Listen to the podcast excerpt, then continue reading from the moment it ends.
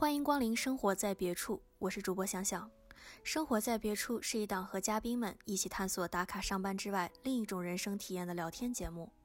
内容与嘉宾日常执迷的爱好高度相关，涉及且不限于文学、电影、博物、绘画等等。如果想长期 follow 节目，请在 Apple Podcast、Spotify 等泛用型播客端订阅或收听，或者登录我们的官网 lifeiselsewhere.com。今天光临的嘉宾是我之前在多伦多的好友三米三爷，他是一名自由插画家。在我们相识的几年中，他一直投入在个人创作中，但是最近他告诉我，他开始进入了集体创作的同人世界。于是我采访了一下他是如何走进同人创作里，嗨点在哪里。和他以前的工作性质有何区别？他告诉我，个人创作像是手中的一团火，而集体创作则是一场森林大火。本期还有三爷家的猫在一边旁听，并且在抗议我们太吵了。就现在二月份嘛，就是正常而言，大家已经陆陆续续回去复工了。嗯，但是在前几周，我看你依旧很忙，你好像就是从来没有停止工作过。啊，疫情是吧？你是说，对我大部分还是国内的一些项目，但是特别神奇，我觉得那个国内我这边的基本上是约呀、合同啊都没停过，然后这些人都是在家工作的，我觉得可神奇了。然后其实。就是因为有一些工作是必须，即使是在电脑上，它也是不能网络的，有保密啊或者有什么的。你像现在游戏啊和一些那个什么，就是教育的 app 啊什么的，几乎完全不受这个影响。大家刷手游的时间更多了。以前好像他们做一个数据分析说，疫情之前。之前都是碎片时间，因为大家要上班嘛，然后要出去，嗯，就是你坐地铁啊或者什么的买东西的一些等等排队的时间，就是碎片时间在那刷刷手游、刷新闻、刷信息、刷短视频。是。然后疫情之后，就是一小时以上、两个小时的那个长视频啊什么的，还有那种大游戏，一下就火了，因为大家有好多时间。我觉得基本上除了春节那个十天，也就真的也就十天标准时间，那真的是就是微信的那个工作群里边完全没声了，就是所有所有信息都没有了，问任何问题石沉大海。哦，十天之后就一下就可活跃了，完全没有疫情问题，都特别忙。我说大概是一些绘本吧，然后接了几个游戏的宣传。宣传的那个呃，宣传海报的单都是还是很急的，他们也希望能在就是疫情结束之前就上这个游戏。这个时候就是你们作为这些就是比如说绘本啊，或者是这些。同人创作的提供者，对，跟网络有关，就就有一些机会，然后继续创作。同人创作者，其实其实我我觉得我这辈子我都没觉得我能跟这个事儿有关系，但是真的我也觉得你不会有关系，因为同人，我就是咱们小的时候还老想同人就是那种不正经小孩儿随便玩，不是那种不正经，就是特别特别特别 low，然后就是很很小孩儿很小众玩的这种感觉，而且人家一个大的剧作。出来，然后你旁边给人家写后记，什么意思啊？就是这种感觉。但是现在，现现在。现在我觉得还挺帅的，而且就是从那个去年年底吧，那个《庆余年》那个剧，我觉得我充分还享受到快感在里边，真的是挺开心的，就是跟着同人一起玩。我对同人的理解特别狭隘，就是会觉得都是跟就是耽美相关的哦，就是这种。哎，对对对，就是我也这样，嗯，就是就是一说同人就感觉就是跟这方面有关的。其实好像本来没有，实际上就是你只要是在原有原创的基础上又产生一个新的，它的脚本也好，然后它的人物关系也好，它都是一种同人。嗯对对，就不一定是那个倾向的。对，那你就是之前你说的《庆余年》，你都做了一些什么呢？《庆余年》特好玩，就是我自己觉得有意思，然后我就自己就画他那个人物像。就闲的没事试笔的时候画画了两幅，然后贴在网上，就没想到反响还挺好的。我也开始也不是什么反响了，因为我刚刚上了微博、Lofter 什么的，就是我也没有什么粉丝，就并没有直接看到什么，而是就是有人看到了，就直接就约约稿，然后直接就要我的东西。而且有一个北京的一个什么传媒公司吧，我其实都不知道。我觉得在网上就这样，大家都超低调，他们都不说自己是谁。我现在接了好多项目，我拿到合同我才知道这是什么公司，就都是这种状态，都可低调了。就是说我们想用你的画，然后还有那个传媒公司，当时就是说他们要，我完全不知道他什么背景，他就说你要不直接画十几张吧。然后后来我想，那就反正我也一集一集看嘛，我就一点一点顺着情节就往下画。然后就是他要我定十几张这个量，我在画的这个过程中，然后我的微博和 Lofter 粉丝就开始暴增。我觉得还挺开心的。开始他们那个网上的那个语言，零零后的语言特别有意思。我我一我都不敢说话，他们给我那个发 发留言。然后开始叫大大，后来叫太太，然后就发那个什么 W S L，就这些我都要去查，而且查完了我知道什么意思，我也不知道该怎么回。然后后来我那个我被教育了一下，说你一定要回的，要跟人互动，我就开始发表情，还是不知道说什么。然后到后来，到后来慢慢的就开始有自信了，也开始跟他们就是那个一样的说话方式了。然后就一一下子就是又出现了一个粉丝的那个高潮，就是他们很开。现在就开始跟你聊天了，就是我觉得就是同人的同人的这种氛围，他就是知道你在画同人，然后他根据你这个他自己臆想一大堆东西，然后根据你这个又去写别的东西，然后然后在你的画下边，然后又又出来好多故事，然后很多人就进入这个这个聊天，然后就大家一下子又聊出一堆东西，就是这种这种氛围，然后一下子就又拉来了好多人，就挺有意思的，然后。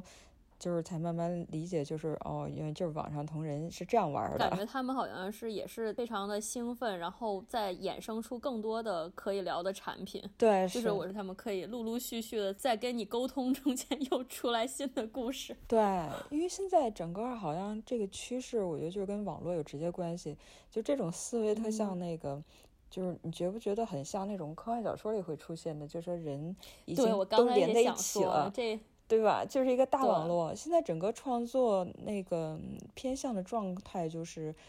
就是没有人好像就是没有没有人花时间去看你在创作的东西，因为你创作一个东西，每个人就要去想。然后这个人物是干嘛的？他什么背景？你要一点一点去看。然后在你完全对，而且你现在就是你像个人生活嘛，我们如果你完全带入不进去，或者在多少章还没带入进去，基本就弃了。你后边写多好都没用。所以像同人文啊，或者是那种集体创作的东西，你像那个，其实现在国内的游戏和一些大影视作品，就动不动一说什么升仙的、什么仙侠呀这种，它都有点集体创作。就是他那种，我是去年看《陈情令》，然后我被人一通科普，因为我看个电视剧看个热闹还行，但是跟人一聊，我就发现。我怎么里边什么什么就是他们那种献舍呀，什么就很多东西，就那个把把他的魂魄给你，然后让你去帮他完成任务，就这种事情我都不理解。他们能分析出很多道道。他们说这个献舍要什么时候时间献，如果死了多久，他这个就献不出来。我想这个东西里书里没写啊，电视剧里没写。他说就是这样的。然后我就说这种信息是哪儿来的？他们也不知道。就现在它整个有一个那种就是大的那种架构，就是一说到修仙，然后大概一个人要想那个是飞飞升吧，他 那种说法，要想飞升，你是一个什么状态？就这个所有的都是沿着这个来写的，就等于大家在看剧之前都默认知道的。对，就是那种你跟他越相关，然后实际上他就会有一些本来他的粉丝，他就想了解。你说蹭热度对吧？对对对，他想看周边的，对对，他就想看这，就是他偏向于那种，比如说看陈情令的粉丝，他就有一种，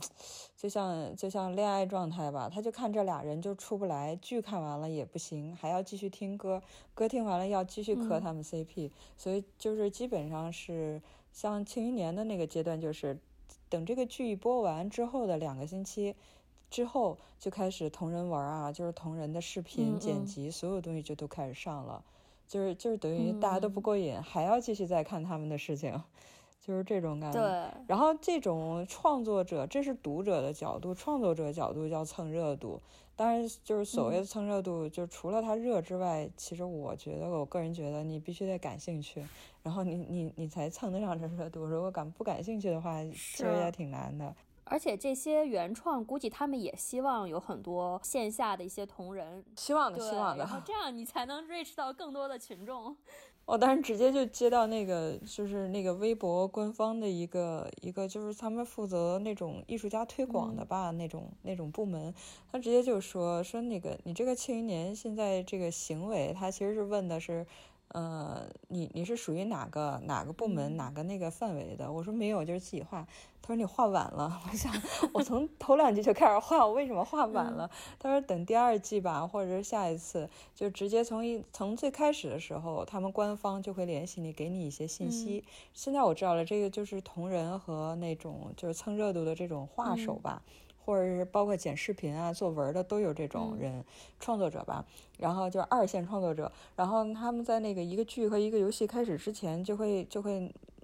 买一堆这样的人过来给你画。所以当时我在看哪吒啊，或者看呃就是降世魔童那动画片，还有好多电影之前，我就觉得怎么好像这电影还没上，这个剧还没上，怎么这么多人都在画，而且都是不同风格。然后就感觉这些人已经玩过这游戏，已经看过了，但是明明还没上。然后现在明白了，就是之前你像以前咱们在电影院都是找人画海报，然后或者是什么样的那种电视投放一些广告，现在基本上就有点像那种都是走口碑型的，就是你一个人自自带就十几万粉丝一个画手，然后他就让你画画完了，你就会放在你 PO PO 到你自己的那个。微博呀，或者是 Lofter 啊，一些那个媒媒体平台上，然后这样你至少二十万人就看到了，就你的粉丝就看到了，他就用各种这样的方式来推他这个，其实我觉得比比那个。真正做海报啊，就去运营一个那个，其实还划算的。粉丝他的热情是来源于原创之后里头人物的一些发展啊，或者是他们本身就好这口。你觉得你得到的快感是什么呢？啊，我的快感来自于什么哈？嗯，就是你同时也是粉丝，同时又是创作者，就是就是有一点，就是以前像最早最早特别早的时候，在国内画漫画或者做插画什么的，就是你感觉你特别孤单，你就一个人在那儿画。然后在你这个故事发表之前，你就是天天晚上出去吃饭给朋友讲。在你发表之前，你是完全没有人能给你参与的，几乎是没人参与的。等发表出来的时候，然后大家都已经开始就是喜欢了，然后这时候你已经进入下一个创作了。所以就是我老有一种就是跟跟这个世界，跟身边的这个世界和某一阶段还算爱你的人，总是有一个隔阂，有一个距离。你明白吧？他这个现在这个创作就有意思了。我觉得就是网络嘛，真的是让你人所有的那种情绪全缩短了。我现在基本上是以半天为限，然后因为半天我就会画一些东西，或者是说一些话在微博或者什么的，马上就会有反应。然后这时候你大家一起去分享东西，像我头两天。嗯，是他先找我，他也是庆余年的那个啥同人文的一个写文的，他就找我画一个画，然后我我已经很久很久没有再看过同人文了，我觉得我能能看完这个剧已经是很我很无聊了，我还去看同人文，看得我眼睛都疼，然后很快就把他的那个活儿就给画完了，画完之后就上瘾了，就天天开始追他的文，然后之后之后就又给他画了好多的插图。然后就是这种这种快感还是真的是，然后他的读者作为他这个这边人就是，然后一边追他的文，一边还能看到我的图，就是大家就更嗨了。然后这个作者也因为我在追他的文，到最后他也是更新特别快，因为同人文嘛，都是大家都是有其他工作，很可能感觉是互相激发彼此的灵感。嗯，对对，没错，而且你同时又是又是又是就是叫什么？卖东西的人，同时又是买账的人，这点就挺愉快。他有一个现在现在这帮那个集体创作，好像就是最高境界，就是一个这个境界最嗨的点就是这种，就是你你创作出去的东西，你只是做其中的一部分，然后但是你享受的是这个大的结果，而且即时性特别快。除了网络之外，线下有没有就需要做成产品这样子？嗯，它其实是都属于，大部分都是属于网络。它，嗯，你像当时管我要那个，最早就是促促使我继续画那个庆余年的那家公司，他们就是，嗯，呃，上今日头条一些热帖，然后他们就攒我这攒够十几张之后，他们就上今日头条热帖。嗯，然后同人的这个人，他找我最早找我是约我。帮他画一张插画，因为他也是同人文写，开始写短篇写的有意思了，然后观众也多了，他就开始写长，写长之后他就可以出书了。但是是那种同人书，不是没有书号的那种，就是自己可以在漫展或者在微博上卖的那种。然后那个他约完我的插画之后，呃，他约完我的封面之后，我自己看上瘾了，我又画了一批。然后他就把我的那个画全做成加购，然后就做成明信片。然后如果稍后以后数量再多的，我也可以自己做画册，像那个。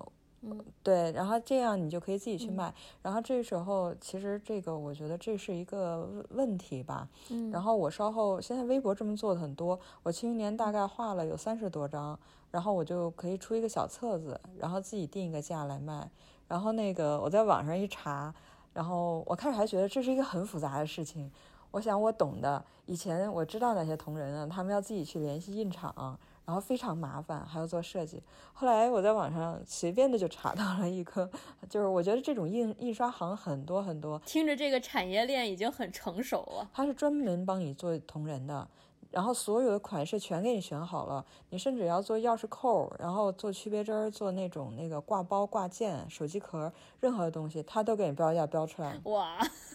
非常完整了，而且你你想要什么直接拍。当时那个我去年就直接做了一个样书，他就说他们所有的东西，如果你自己不做设计，他都可以，你只要把图扔给他，然后那个他们能够帮你做预售，能够确定知道有多少人订了这个书，然后你不需要付太太昂贵的预付啊或者任何东西，他们印厂也不承担任何的风险。然后最后预售结束之后，然后这个书才开始印，而且都特别的快，因为他们都已经有样本了。然后当时那个同人的小孩找我做那个封面的时候，我还在想，这个同人是不是因为以前想的还是那种，呃，就是封面都画的 很很很弱智，画手也不怎么好，写的也不怎么好，然后印刷也非常草率的那种。当时想着要是要一个什么样的，我说你给我点例子吧。然后那个同人的文的那个朋友特别好玩，就给我发了几个，有他自己以前就是出过的同人的书，也有是别人的和他社里别的人出的。哦，我一看我都惊了，就是它跟市面上的书是不一样的，但是它的那种精致程度和那种不受局限的那种设计感，对，就是感觉相对于独很。独立的那种不是也发给你看了几个那种，对我看了，嗯。对对对对，不是那种特别那个模式化的，或者一看就是有某种需求的，然后针对面很很正确的那种，那真的是挺放得开的，而且很精致。他当时那个那写文的朋友也跟我说过，说他对印厂其实。挺挑剔的，之前就做跟一些写文的朋友做了合集，发现那个印厂的校对都有问题，最后出来还有错别字。我觉得这可能对他们，就像我们画画的说出来的怎么那纸张都颜色都没印好，可能对我们来说印象很严重。他就说这样的他不会再找，然后这样的社他也不会再合作，所以现在都是单干。就他们要求很高，其实。真的是自己的孩子，我感觉这个同人市场好像他们完全可以很精准的去切中漫迷啊或者粉丝的心情，就是他们的需求。他他这个他这个不是在那个就是建立建立这个这个叫什么这个创作行为之后或者是之中嗯之前去做的，就比如说是现在的商业模式，就是说。那个首先有经验，一帮一帮就是决定干这个的人，他也预先已经有经验了，然后他决定要这么做，他找来的创作者，他会要求，这就是创作者如果出去上班就会被限制嘛，就他要求你必须针对这个，或者是之后，然后他那个这个东西做完了。然后那个搞发行的人去切点，说去切什么样的点，然后我们来。他这个那个同人的创作完全是在之间的，他既不在之前，也不在之后，就好像那种在这之上虚拟创作出更多的小的故事。就那过程中慢慢的，而且在他一旦完成，一一旦基本上快完成的时候，他的定向和就是等于他预售全部都结束了，他的市场对对对，不需要再去再做太多，就是。当时我最早的时候，有一个朋友，他最早提出来跟我说：“说你知道吗？现在根本就没有个人创作了。”他说：“你不要再去想自己，就是还有什么艺术家，像梵高这样的，就再也不会有了。”我还说这个似乎听起来是一个无趣的事情，然后这对于艺术者来、艺术家或者创作者来说，该是一件多惨的事情。你从此就没有创作快感，没有自由度了。但是后来真的了解这个这个市场这个现象之后，你会发现莫名其妙的，你会感觉你更没有限制，你可以你可以去找到你自己的读者，而且其实你自己的那种影响，然后它其实反正反而变成一种不是限制了。然后会慢慢的形成你。我觉得它那个自由度在于你可以控制自己的风格吧。哎，对，就是你你会，其实它未来的那种网络，它形成的一个最有意思的点，就是未来就是如果你喜欢猫，所有的推送都会给你猫，你身边只有喜欢猫的人。如果你待待在家里，就是在网上，永远不出去接触现实社会，你会永远接触不到养狗的人，就他会是有一个这种感觉。所以他现在的创作就是，如果你坚持就做这样的东西，无论同人也好，或者你想做的这样的东西也好，你你很很完整的契合进了这个市场的一部分，形成了这个集体创作的一部分，你就可以不用出来了，你天天很自信的、很开心的，就是已经进入一种就是你认为你在创作，其实你只是这个世界一部分了。就我觉得已经那个已经接受这个点了，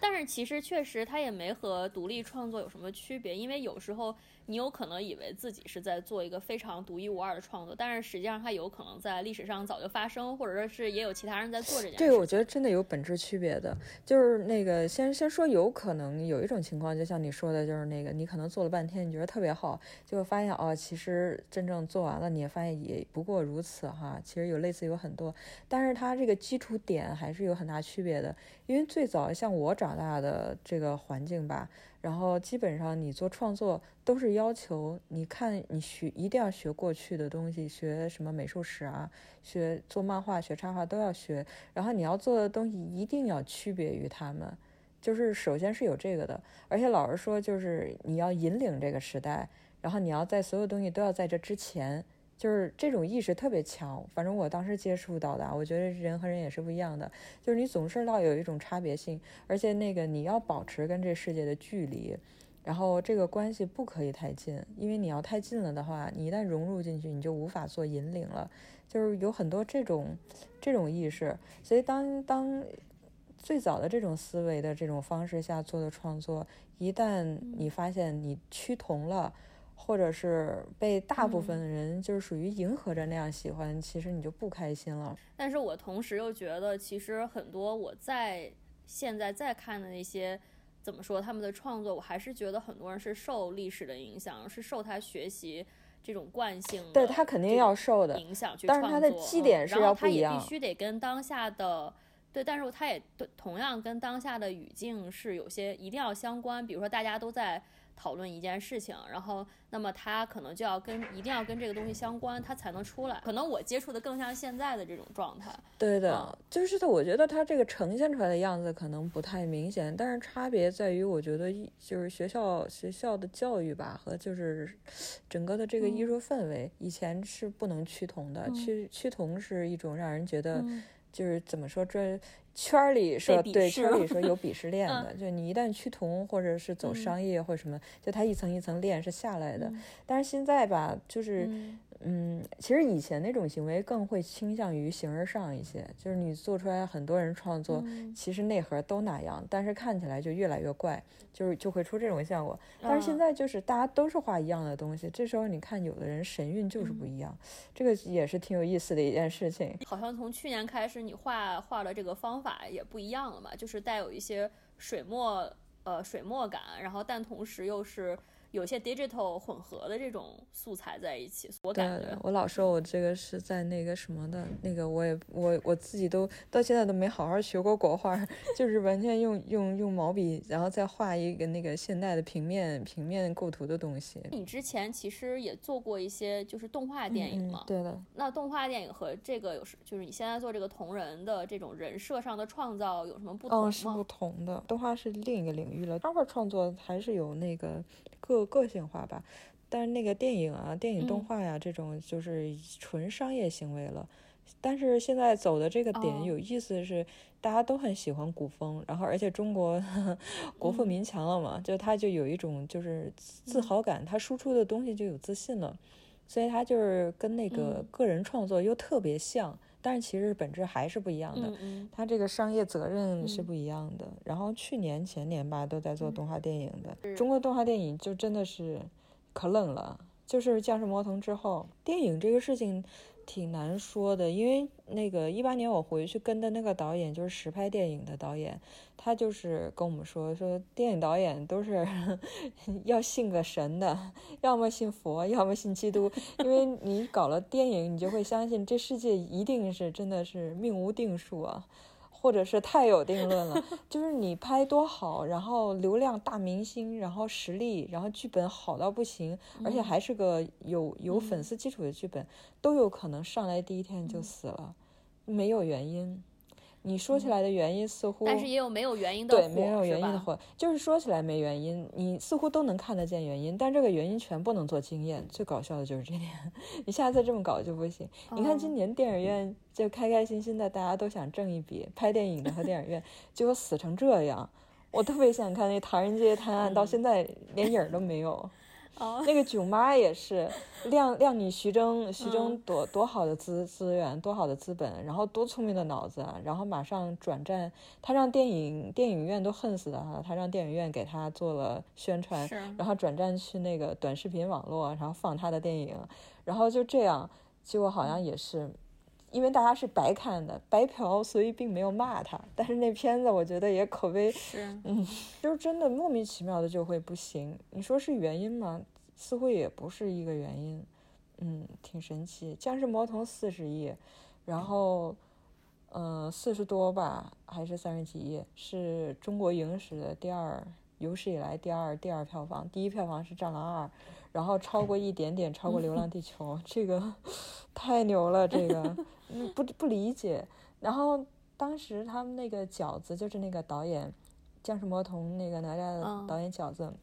在过了二十亿还是几十亿的时候，三十亿的时候，他们全员，然后从创作者到那个那个什么制作者。包括一些主要的后期制作公司，全部不说话了，不出门，不接受任何采访，然后就是完全消失。我觉得这还怎么听着特别像那个那个中了中了彩票的人的那种反应。对，基本是这样，因为有些东西其实它的那个热度，嗯，跟已经超过它的价值了。这个时候其实挺危险的。然后不说话其实是挺聪明的。那你觉得这个时候是动画电影一个泡沫时期吗？就不好说呀。我觉得这种心态，这种心态，中国人就会，呃，不是中国人，就是观众就会觉得，哇，那个《僵尸魔童》这么火，那再来一部，因为第下一部就是姜子牙嘛。其实春节应该上的，它包括很多宣传、一些广告都是拿那个《僵尸魔童》哪吒那个角色在给姜子姜子牙打广告。哎，但是咱们说到这一点，就说到哪吒、降世魔童，说到姜子牙，其实他本身也是《封神演义》的一个同人。呃，就是如果我这么看，我觉得他们就不像是一个，因为他们不是原创，他们也是在就是这个文本的基础上，然后 develop。你要说这个高度的话，那是那其实四大名著全是同人了，因为真正的那个《西游记》也不是这样的，《三国》也不是这样的，原版的 历史。对对，我就觉得也许。我是想说，也许我们就是活在一个巨大的同人的这种想象当中啊，这个有点意思，这个有点意思哦，我要我要我要去 沉淀一下，这个很有意思，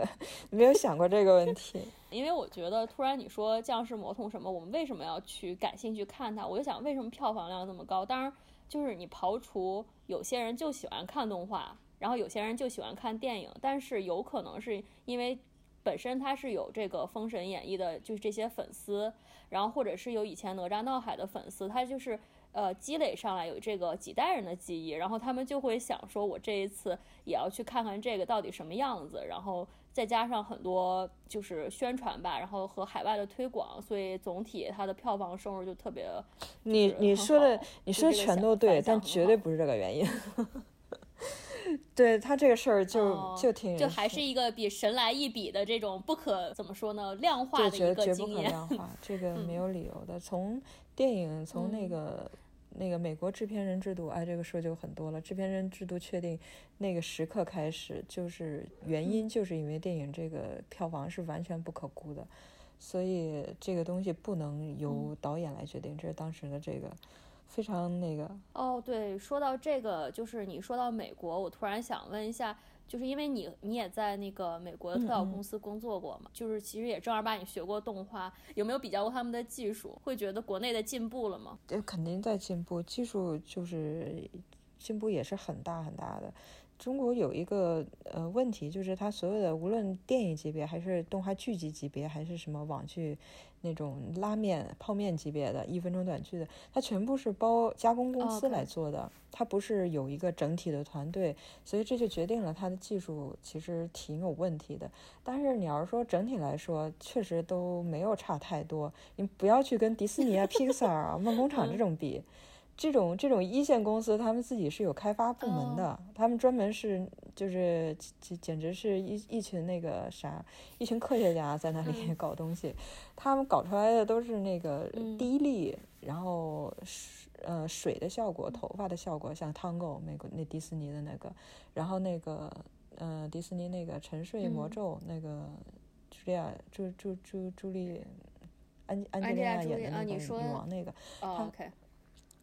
对对，那那电影那是有点电影的，他那个所有的特效技术，其实他都是在炫技的。他为了这个剧本专门去研制了一个表示表表达方式。像这种东西，他研制出来，基本上很快就基本上欧洲啊、亚洲啊，就也都会学会，十有八九吧都是能做出来的。然后其实没有做到百分之百一样的，因为意义不大。技术这个东西。它要心和第一力才有价值，后边做一模一样也没用的。然后，所以中国其实也不不不排除这个情况了，就是没有特殊的特殊的待遇，就是在跟着这个后边跑而已，是一个这样的状态。如果你能够有这个资历和嗯。比较比较好的一个那个市场的前景，你能吸引到全球最厉害的 IT 人物、开发人员，那你就可以做迪士尼和梦工厂。但是现在是不可能的。对，你觉得动画电影里头有可能像那种独立创作的电影的这种制作，就是比如说自编自导这种，你出小短片呗。有有可能啊，很多人都是这样出来的。你像《降世魔童》那个导演饺子，他就先出了一个打一个大西瓜，自己出了一个小短片，自己趴那儿几年做的。当然，他肯定是也有一些技术上有一些外援啊，或者是有些东西是别人做，就但整体是他一个个人的个人化的东西，那个就火。但是能为你做的就是拉来一个投资商。然后让你获个奖，这是能给带给个人的。当时我记得我那有一个朋友说说一个话，他当时就在劝导说，这个世界已经变了，你不要再考虑自我创作了，就个人创作。我当时说太没意思了，我说个人创作那是多厉害的一件事情。他跟我说，个人创作就是你手里的一点火，但是你想想外边。所有房子、森林都烧了，集体创作，你这一点火能干什么？好消极呀！我觉得这个 这话太太悲观了。他对你听着很消极，但是但是其实就是有了网络吧。然后当你我觉得以前的个人创作也不是说他的就是梵高或蒙娜丽莎微笑就意义就不大，而是它跟时代结合在一起，它的意义才对，就是刚才说的的相关性。然后但是现在这个时代，嗯。对，但现在这个时代，这个网络真的是已经就是森林大火都着起来了，不是说你个人的火光不好看了，而是它终究要融到大的这个火里去的。创作方式也随着创作环境改变。对我本来今年是想踏实自己搞搞创作的，结果没想到就是这么简简简短草率的就结束了，就进入同人世界，就就又开始。就又开始干活儿接活儿，因为他同人当时微博的那个推广人员还在，因为他们有大量的工作，就是他们很多人来教我如何的去做连接啊，就是如何蹭热度啊，就很多方式。然后他当时还教我说，稍后微博怎么样，就是帮你们兑现，就是出册或者什么，就跟现实中连接在一起。后来当时我还觉得这应该是一个明年的目标吧。那我说我暂定，我今年就是接一下小散活，好好的。搞一搞创作就很快，就是你微博的数目一上去吧，就是你的那个，呃，因为我每天更东西，这也是他们就是觉得如果你要好好经营自己就要做的。然后你更完东西，然后你画不同的东西，风格就出不同的。然后就包括现在有一些游戏公司啊什么的，还有一些什么包括同人网文啊什么的，还有一些那个电影动画的，都是在微博上找到我的。然后。他们当时最好笑的是，那有一个游戏公司直接就来跟我说，那个填个表，然后他就在那问我，他在他那边就填，他说微博粉丝量多少。然后绿洲粉丝量多少？然后就是他是 Lofter 粉丝量多少？那个有没有那 B 站？然后就粉丝量多少都记一下。他说那个你报个价，然后报完价，他说他说因为你绿洲这个比较高，所以你价格可以在往上提两千。然后我说好随便，我说 OK OK，特别好。我说那这样他那个啥啥，就是等到我们合同签下来的时候，我就已经就是有有一个平台粉丝又翻倍了。就给你让你填表，那语气像一个判官。对我当时觉得就就基本上就是一这种状态。他们也不是说一种像以前画画，我觉得特别偏向于就是你要这么多钱，凭什么给你这么多钱？你知不知道外边还有更便宜的？你比他们强在哪儿？然后你似乎也说不出来。然后但是现在似乎就不用这种评定了。就是拿这些平台一下子就做出来了，你也不要去说什么那些人其实画的不好，我其实画的更好，那你就不要比了。多少国画大师还在那死着呢？真的是很多那个搞老艺术的都快死了，是真的呀。最后怎么在微博绿洲 Lofter 上面找到你呢？啊，好呀，我可以做广告是吗？好呀，那大家来微博找东城张三爷，然后 Lofter B 站都是同名的，然后抖音上也有东城张三爷。好的，对，有的有的都有了。那好，那这期节目先。先到这里，嗯，好的，拜拜，拜拜。在录完这期节目的第二天，三爷突然冒泡和我说：“同人圈出大事了，一场肖战粉丝举报 A O 三的熊熊烈火正在蔓延。”感谢你收听《生活在别处》，喜欢我们的话请点赞，我们下期再见。